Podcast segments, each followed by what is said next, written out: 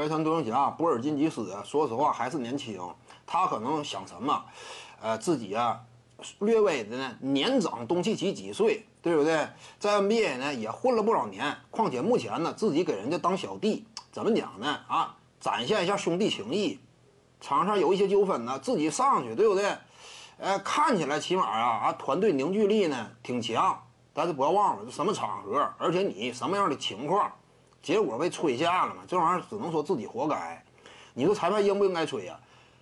通常这种哨就属于什么？你明显是来主动领计犯的，你第三人你是不能来参与的。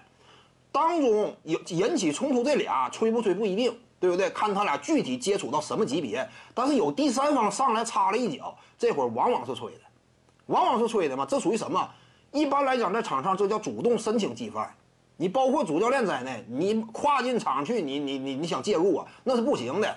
板凳席上，你一帮人，你站起来，你跨进场上，肯定吹你。你作为队友，你上去不是拉架，你跟人主动啊有身体接触了，这就没有办法。这属于什么？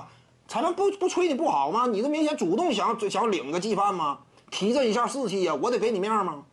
所以这你不能赖裁判。就这种事儿，你要是上去干的话。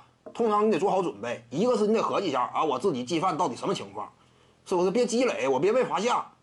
再一个，你工资少的，你少干这事儿，对不对？罚钱吗？